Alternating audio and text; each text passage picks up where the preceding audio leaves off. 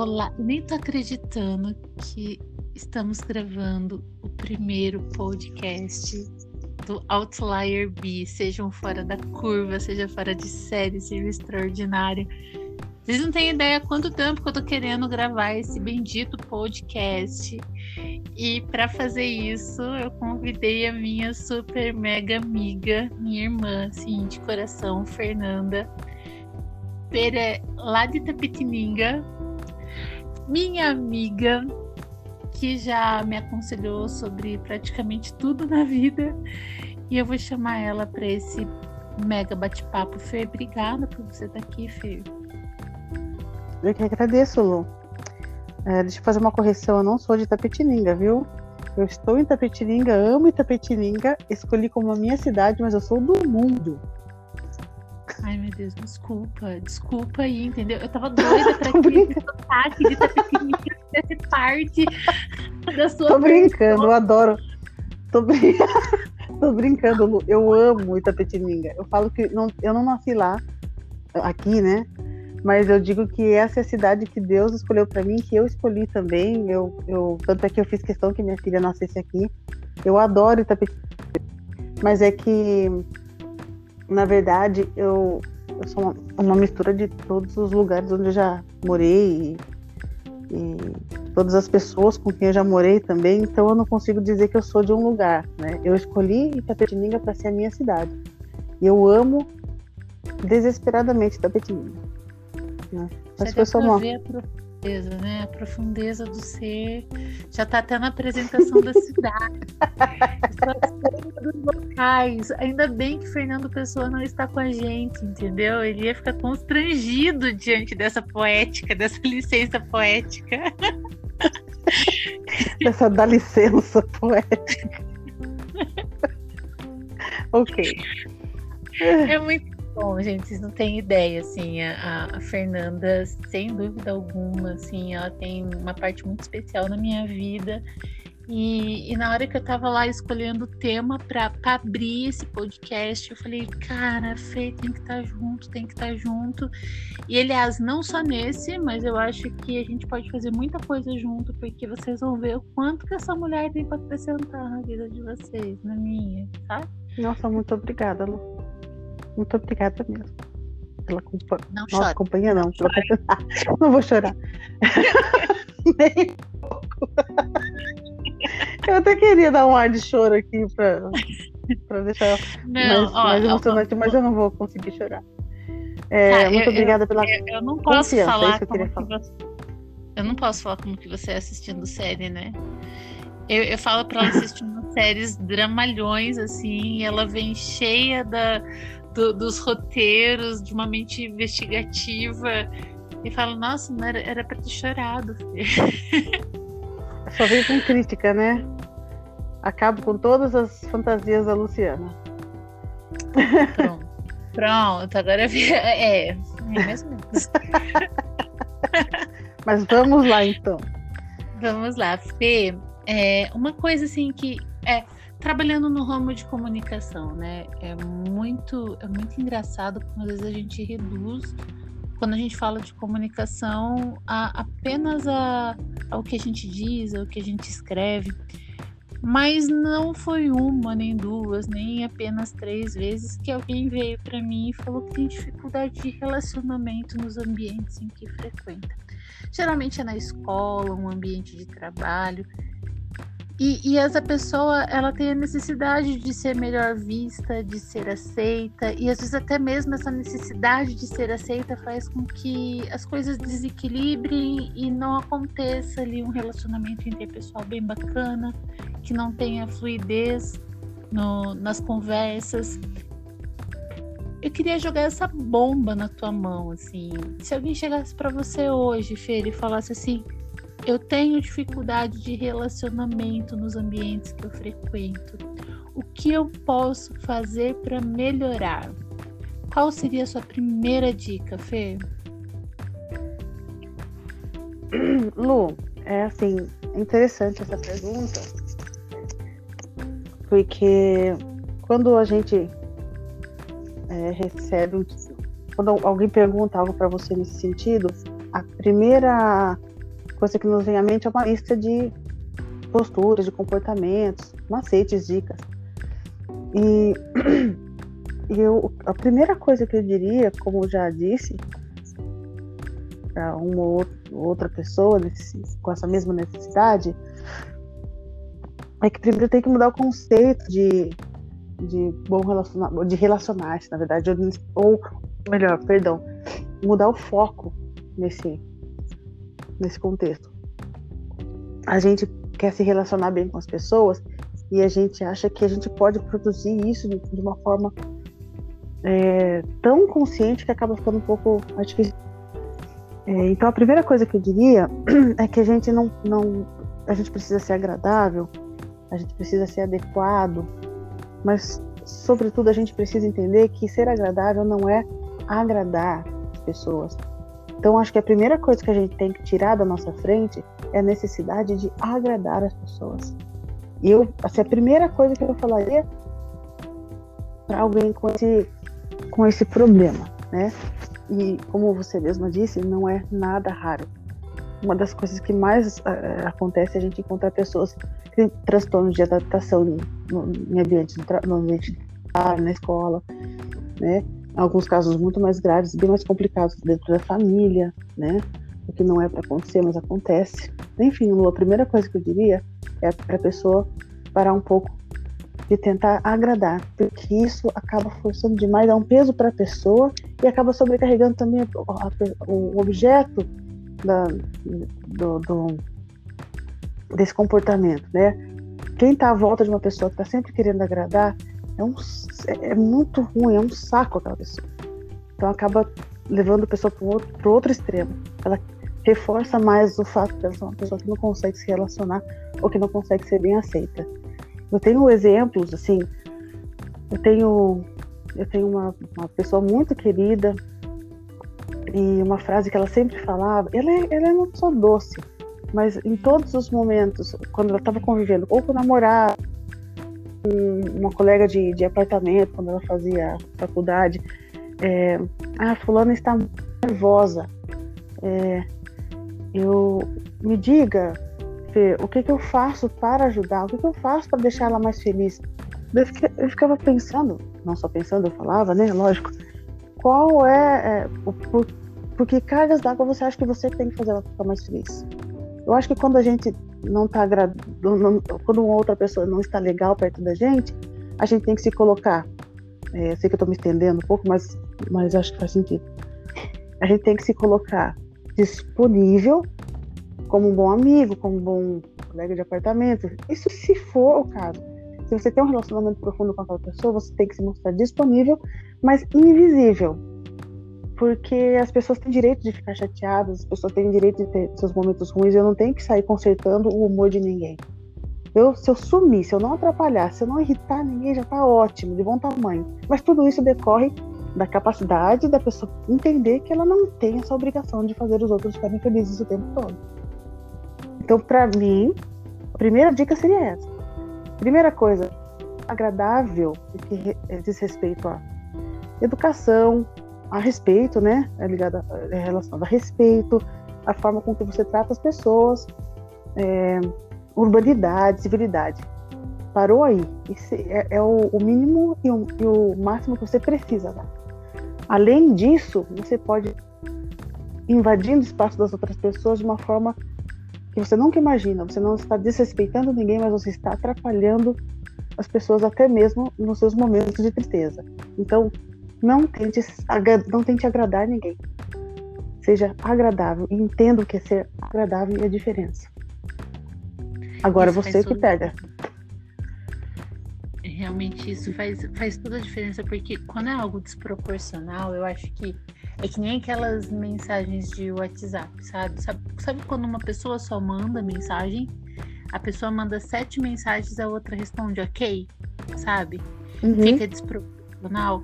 E essa tentativa de agradar, ela causa essa, esse incômodo também. É, você parece que o tempo todo a pessoa tenta agradar, fica num ramo artificial, fica ruim é, a impressão é que dá é que não é natural aquilo e não tá bacana. E fica Essa triste questão... também. fica humilhante, né? Acho que quando você, quando você dá mais do que você precisa dar para o outro, necessariamente você está recebendo menos do que você precisa receber. Então você está dizendo para o outro que ele é mais importante do que você. Eu acho que numa relação equilibrada, e, e todo tipo de relação é relação, todo tipo de, de, de, de, contato é relação. Eu tenho uma relação muito profunda com você, Luciana. Com o meu vizinho, eu tenho um, um contato muito, muito superficial. Com o meu irmão, eu tenho um contato que eu tenho com você e assim por diante. Mas toda relação eh, estabelece ali um, uma, uma, uma comparação de poder ou de importância. Então, acho que grande, o grande tempero da vida nas relações sociais é você mostrar que você tanto respeita quanto se sente é, no direito de ser respeitado. Né? Você, é, você exige respeito, você respeita. Quando você se dobra demais, quando você faz uma mesura mais reverente do que o necessário, você está declarando que você está numa posição de ser insultado, ou você está numa posição de ser é, escrachado, isso assim, né, níveis diferentes. Você está numa posição de ser preterido e o outro tem o direito sobre você, tem a legitimidade de não te tratar tão bem. Né? Então, então gente, acho que é, é uma primeira dica, mas acho que a gente pode se estender muito nesse sentido. Sim, é, eu, eu tenho eu tenho assim comigo que para isso não acontecer, para não ter ter essa questão de tentar agradar o tempo todo, sempre seguir a regra da proporcionalidade e da reciprocidade. É, sempre seguindo. Um dá um passo, você também dá um passo. Uma pessoa volta um passo, você também volta um passo. Eu acho que isso é um modo de, de não apenas você manter um bom relacionamento naquele ambiente com aquela pessoa, mas também de receber admiração. Porque se uma pessoa tenta agradar demais, realmente ela, a, a, outra pessoa vai ter ela até mesmo como alguém inferior, ou até gostar do, do, das coisas que a outra proporciona, mas não gostar exatamente da pessoa. Eu gosto dos mimos daquela pessoa, mas isso não significa que eu goste daquela pessoa. Até porque a pessoa ela, ela se inferioriza tanto que o outro não consegue enxergar ela como igual, não consegue ter um respeito mútuo. É, então, então, assim, para qualquer tipo de relacionamento, para não correr esse, esse, risco, uma boa regrinha é da proporcionalidade e da reciprocidade. Eu acho que é bem bacana. Muito legal isso, Fê. Lu, tem uma pessoa muito, muito querida né, no meio que tem essa, essa necessidade de elogiar muito, de agradecer muito eu, eu sou mãe, eu ensino a minha filha a agradecer sempre, lógico, agradecimento é parte, do, ser agradecida é parte da, da, desse conjunto de coisas boas que a gente precisa estar pro filho e tal. E, e porque a gratidão é uma virtude maravilhosa. Mas quando você agradece demais, você, como tudo na vida, tem que ter bom senso até para agradecer. É, quando você agradece demais qualquer coisa, quando você é, é, sempre se mostra excessivamente grato, é enfadonho e, mais uma vez, perde sentido daquilo que você está fazendo. É, quando você elogia demais, as pessoas param até de confiar nos seus elogios, sabe? Até, assim, é, eu tenho aprendido muito isso. É, as pessoas que, que. Essa pessoa que elogia demais, uma outra eu converso muito com as pessoas, né? Então uma outra pessoa chegou para mim e falou assim, eu falei, ah, que, que, que cheiro gostoso desse, dessa loção que você tá usando. Eu perguntei primeiro que cheiro que era aquele. Ah, tô usando um creme, tá? Que cheiro gostoso. Ela falou assim, é, você tá falando realmente acha ou é como a fulana? Que eu tenho certeza que não acha nada e, e fica elogiando. Olha que coisa grave, né? Porque eu não posso dar nomes porque eu sou de uma cidade pequena. Mas assim, é... Mas é, é isso que eu falo. Depois eu te conto. eu tenho que abrir um outro, um outro podcast para gossip. Então, mas é um exemplo. E aquilo falou tão alto, né? Eu, eu, eu ouvi aquilo e pensei, nossa, realmente, como até para você elogiar, você tem que ter medida. Não é legal ficar elogiando tudo, tudo. Porque também, quando você elogia, elogia, elogia demais, é, você também se coloca num lugar assim de, de inferioridade, tudo que você faz é bom, as pessoas acham que elogiar é importante, e é, e é importante mesmo elogiar, porque a gente tem que ser crítico, então uma pessoa crítica também vê coisas boas, então ela tem que passar isso, mas tudo tem medida. Toda vez que você, tudo que você vai fazer, veja se você está fazendo porque é absolutamente genuíno ou porque você quer agradar demais a pessoa, quer fazer com que a pessoa goste de você. É o que, exatamente o que você falou, Lu. As pessoas podem gostar do que elas recebem, as pessoas podem ver utilidade em você e não gostar de você. E isso não vai te dar aquilo que você quer, verdadeira aceitação, né? É isso aí, Lu. É, eu, eu, quero até abrir um parênteses e te convidar para um outro bate-papo a respeito de elogio. Eu acho que a gente tem muito que aprender sobre elogio, sabe? Existem elogios que nem deveriam ser feitos, existem elogios que, que você acha que você está falando algo bom e que não é algo bom. é, a gente pode até se estender depois, no, num próximo momento, a respeito disso a gente geralmente elogia coisas que são visíveis, são compradas, são, são, são proporcionadas de um modo muito natural. E a gente fala pouco sobre o esforço, sobre a intenção do outro. Eu acho que quando você tem uma vontade de, de criar um, uma conexão com a outra pessoa, o menos é mais. Talvez você realmente buscar um elogio que pode ser sincero como um ponto de aproximação, um elogio isso pode te aproximar muito mais do que você falar 10 mil vezes a respeito do corte do cabelo, do sapato, da unha, sabe? Tem, tem essa, essa, essa questão do elogio. Se você, se você sobrecarrega a pessoa de elogios, ela não vai ter isso como natural como, como algo soa cansativo e às vezes coisas que são pouco percebidas, elas podem também ser usadas como ponto de conexão. Sim, e é engraçado que na questão do elogio também, tanto o elogio que você, você essa sanha por elogiar o outro para que o outro goste de você e a necessidade de receber elogios. É um outro ponto, né? É esse também. É, a pessoa que, que se preocupa muito em receber elogios, ela não entendeu ainda a, a, quem é, a opinião de quem realmente importa, né? É, e a minha filha, a né? Sim, Quando a minha filha, por exemplo. Per, perdão, tá cortando um pouquinho. Então, por exemplo, minha filha é, um dia foi com um laço de, de fita no, no cabelo, era super bonito e tal.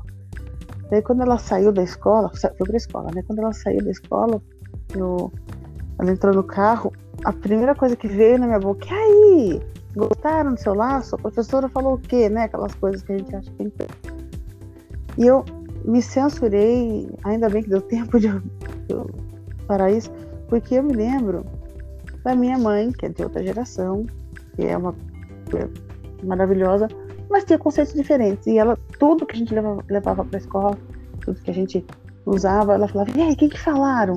Porque realmente a gente quer curtir com todo mundo, a gente quer abafar, né? quer arrasar, quer lacrar quando sai de casa.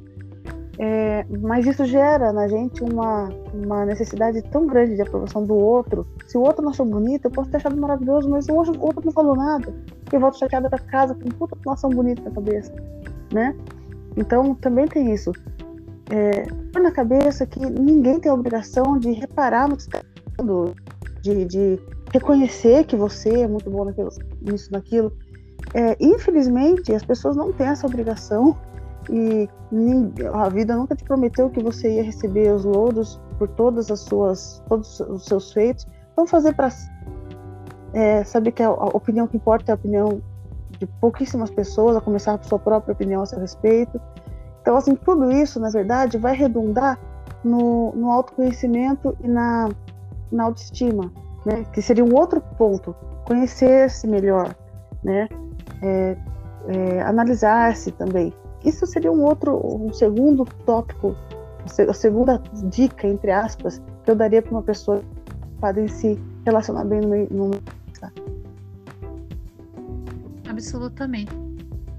Essa busca de por elogio é uma perda de autenticidade muito, muito fácil.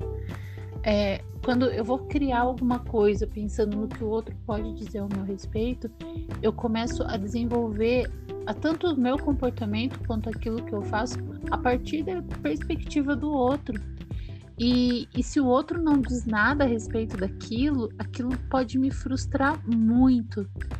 É diferente da, da pessoa que é autêntica naquilo que faz, naquilo que pensa, como se coloca no mundo, porque nem sempre ela vai agradar, mas ela vai ter uma marca pessoal tão forte que ela acaba atraindo outras pessoas. Mesmo que nem todo mundo, toda hora, goste daquilo que ela faça, mas ela vai ter uma marca muito forte, uma presença muito forte, ela vai conseguir desenvolver-se de uma maneira diferente e ela vai criar uma identidade muito peculiar dentro daquele time, daquele grupo, o que vai atrair as pessoas também. Quando você, quando você diz assim, ah, a questão do agradar e de buscar elogios, é uma espécie de escravidão. Você, você internamente você se submete a tudo que o outro acha bom, ao que o outro acha bonito, ao que o outro pensa. E é uma espécie de liberdade. E, e uma das coisas que mais fazem as pessoas tornarem-se interessantes é a questão da liberdade, né? De, de ser, de se expressar, os seus modos, o seu jeito. É, é engraçado, Fê, que quando a gente conversa sobre isso, dá para ver que a, a, nós sermos aceitos nos ambientes é muito mais a respeito de nos conhecermos, nos aceitarmos e menos sobre o outro, né? Não, não é uma comunicação que eu faço com relação ao outro, uhum. é uma, uma, comunicação que eu faço a respeito de mim mesma comigo mesma. Uhum. Isso só, essa percepção só acontece, está lá, né, de dedo, se abrir de olhos, só acontece quando a gente é, para de, de olhar para o outro e começa a olhar para si, né? tanto nas qualidades quanto nos defeitos. É, a gente começa a perceber que a gente é ser, ser mais crítico a, a, a, nosso próprio respeito. E é interessante isso mesmo que você falou, Lu. Quando a gente começa a ter como referência o gosto do outro, a opinião do outro, a gente vai sumindo do mapa, né?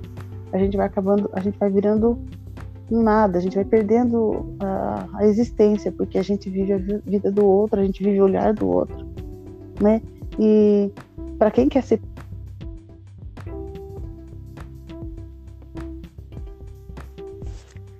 Eu acho que sumiu. Fê, você tá aí? Minha amiga. Tô aqui, você não tá me ouvindo? Ah, deu uma sumida no áudio. Aí voltou. Agora você, agora você me ouve? Eu sei, mas eu não sei até, até onde você me ouviu, até onde foi gravado. Estava falando sobre, sobre você perder. Você começa a se tornar igual ao outro, né? Hum, pior assim, que se tornar igual. Você começa a sumir, né? Porque você não, você não marca o seu, sua existência. Você está vivendo em função do outro. Ou você está vivendo o que o outro pensa. Então o outro continua existindo. O outro que talvez nem, nem se, se aperceba da sua existência, não está nem aí para você, não sabe nem quem você é, não se interessa por você. E você está rendendo a sua existência, a, a, a, é, subordinando a sua existência às referências do outro. Né? Não sei se eu estou me fazendo claro. Então, acho que para quem quer buscar aceitação, quem quer ser percebido, quem quer ter o seu lugar num, num ambiente, você buscar referência alheia é justamente o caminho contrário, né? É, concordo que as, as, as, pessoas querendo ter uma identidade, elas exageram e acabam saindo do adequado. A gente não, ninguém precisa ser. Eu lembro na, na, quando eu era adolescente, as meninas que queriam chamar atenção viraram todas dark, né? Então o lado inteiro da cabeça, usavam mutinão, aquelas maquiagens, começaram a fumar dentro da escola. E eu, eu percebia isso claramente como uma tentativa desesperada de, de serem alguém. Então, na verdade, elas não sabiam lidar com essa. Não sabiam lidar com a falta de identidade e elas compravam para si alguma coisa. Elas escolhiam no catálogo: ah, isso aqui chama bastante atenção, então vou ser isso daqui.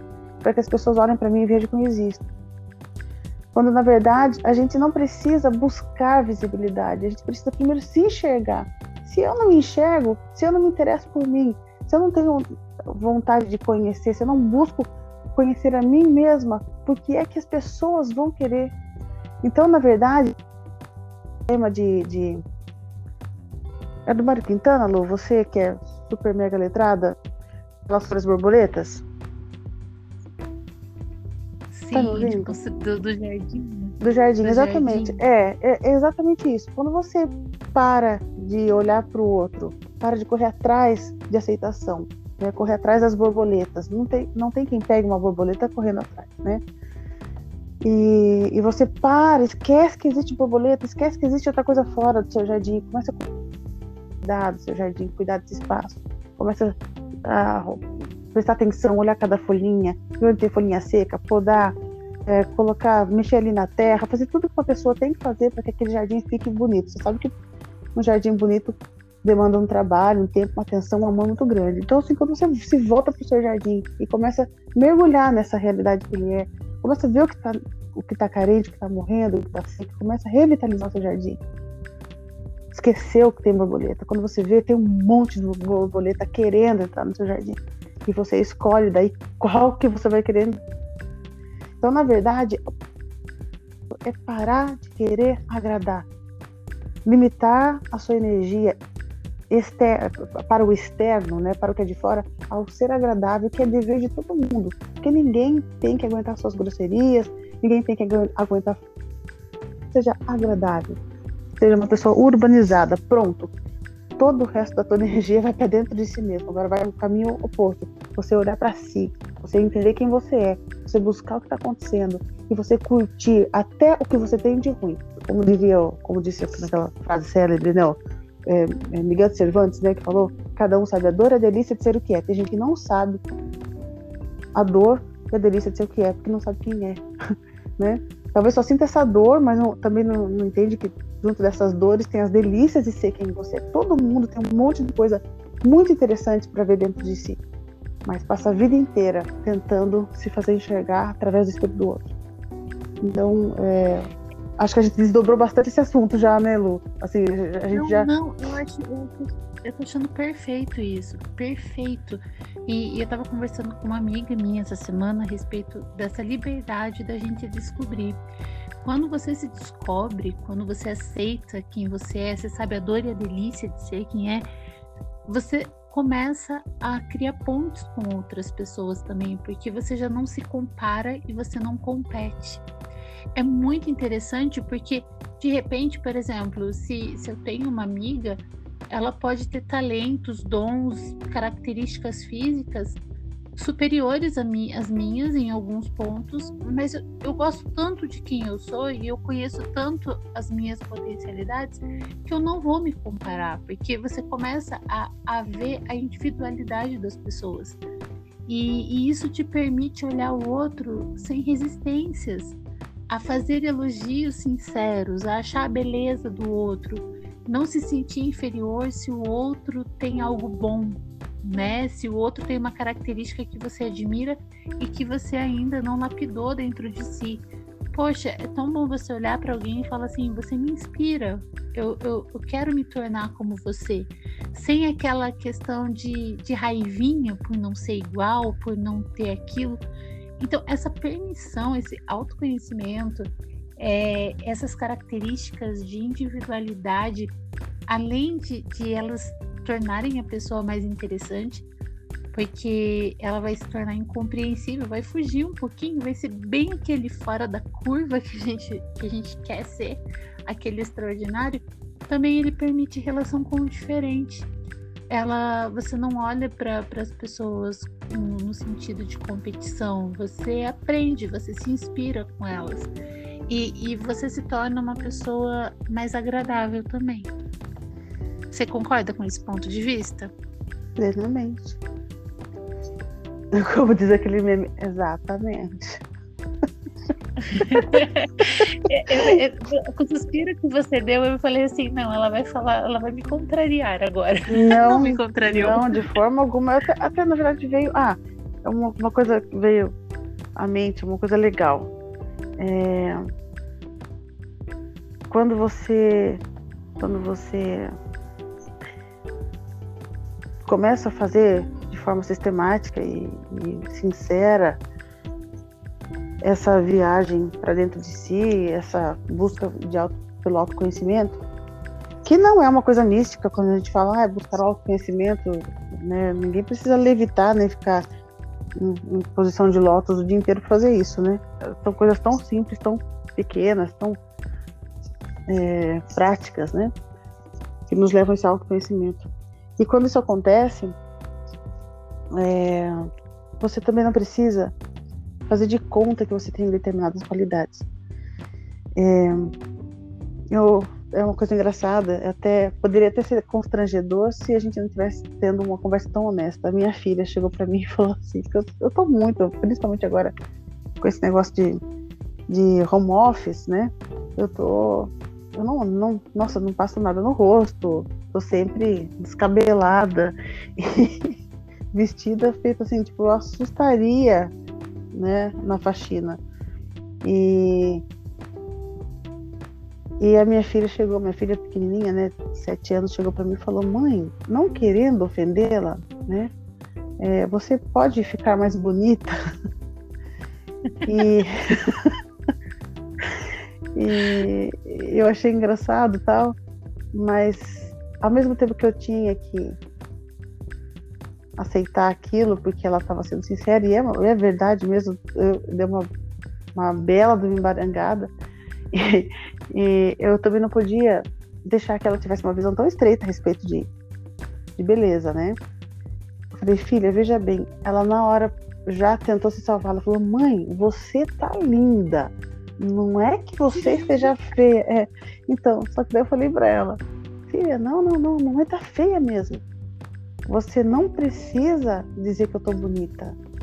Porque isso daqui não dá para negar, filha. Olha como tá meu cabelo, olha como tá minha pele, olha como eu tô vestida. Então você tá certa, tá coberta de razão. A questão, filha, é se você tem um olhar para ver as outras coisas que a mamãe é também, né? E porque eh, você não precisa, eu falei para ela, você não precisa mentir para mim nem para si mesma de que isso aqui tá bom, tá normal, tá, tá bonito. Você não precisa, porque tem muitas outras coisas, são obviamente belas que eu sou, que eu posso fazer, que estão dentro de mim. Então, é, não se constranja por isso, né? Então, quando você se conhece, você também não precisa ficar mentindo para si mesmo que você tem aquelas coisas que de fato você não tem né? É, tem coisas em mim que eu não gosto, não preciso fazer de conta que ah, isso é bonito sim, né? Isso é legal sim. Não, você consegue ser honesto consigo mesmo, daí você consegue aceitar as coisas que você não tem e talvez nunca terá. Né? Por exemplo, eu nunca terei olhos azuis. E se eu tivesse muita vontade de ter os, olhos, os seus olhos, por exemplo, esses olhos verdes que você tem, é, eu, ia, eu ia ficar muito frustrada, porque lente de contato não é olho azul, não é olho verde. Lente de contato sai, você perde na calçada, você fica com o olho castanho de novo. Então, assim, não dói quando você pensa em tudo mais que você é e tem. Mas isso só acontece quando a gente realmente tem essa. começa nesse caminho de, de, de autoconhecimento. E para você se autoconhecer, mais uma vez, é, a, a conversa vai e volta, redunda sempre naquilo, esquecer um pouco do outro. Parar de focar no outro parar de gastar energia em fazer o outro feliz. Não estou, eu espero que não esteja sendo julgada como uma pessoa egoísta, e também estiver sendo julgada, né, paciência. Mas a questão é que se você não, não, não, não dedica, não despende energia consigo mesmo, de que proveito, que proveito há em, em despender tanta energia com o outro. E ainda, como você disse, a reciprocidade é maravilhoso, mas via de regra, as pessoas que não se amam, que, que, não, que, que, que não se sentem aceitas, elas dedicam energia, amor, tempo, é, tempo de qualidade às pessoas que menos merecem. Isso é, um, uhum. isso é, uma, é uma constante, é, é sintomático. Então, eu acho que, não sei, Lu, até onde você quer ir nessa conversa. Eu fecharia dessa maneira. Com tudo que a gente falou, voltar-se para si, esquecer do outro é o começo dessa conversa sobre aceitação. Sim, e, e assim, ainda dando uma puxadinha, criando ali um, um puxadinho com essa conversa, se nós pararmos para pensar, muitas coisas que nós fazemos não são nem porque nós queremos, é tudo por costume, é tudo por, por, por questões sociais. Tem gente que chupa sorvete e nem liga tanto para sorvete, os sabores que escolhe, os livros que leem. E, e, de repente você começar a se observar mais o que você prefere, as tuas preferências, os teus gostos, as tuas particularidades, eu tenho certeza que, no mínimo, você vai se tornar uma pessoa mais interessante e as pessoas vão querer você um pouquinho mais pra perto. Isso é. Hashtag fica a dica. Isso aí, Lu. Fê, eu acho que a gente tem que fechar esse assunto aqui porque ele tá perfeito. Temos outras coisas para falar sobre aceitação. Com certeza, eu achei que achei que a gente fosse mais mais rápido nisso, mas acabou que primeira dica já foram 35 minutos, quase 36 minutos, né? É, estou à disposição se você quiser conversar comigo de novo, Lu. eu adorei Ai, tá falar convidada. com você. Eu quero, eu quero muito já, já vou te, já, já, já te adiantar, meu Deus, desenrola essa língua. É, tem uma poesia da Rupi Kaur que eu quero te mandar e eu gostaria muito que a gente conversasse com ela no próximo encontro. Você topa dar sua palavra aqui? Aceito. Desafio. Aceito. Ótimo. Fê, foi um prazer. Que delícia de conversa. A gente vai, vai, vai, encerrar por aqui, mas com promessas que já vão terão, terão outras, né, Mimi? Você sabe que eu adoro conversar com você, né, Lu? Recíproco 100%, 120%. Hum, então tá ótimo. Obrigada, minha Eu que agradeço, beijo. Lu. Um beijo imenso pra você, Lu. Amo vocês. Beijão. Também. Beijão.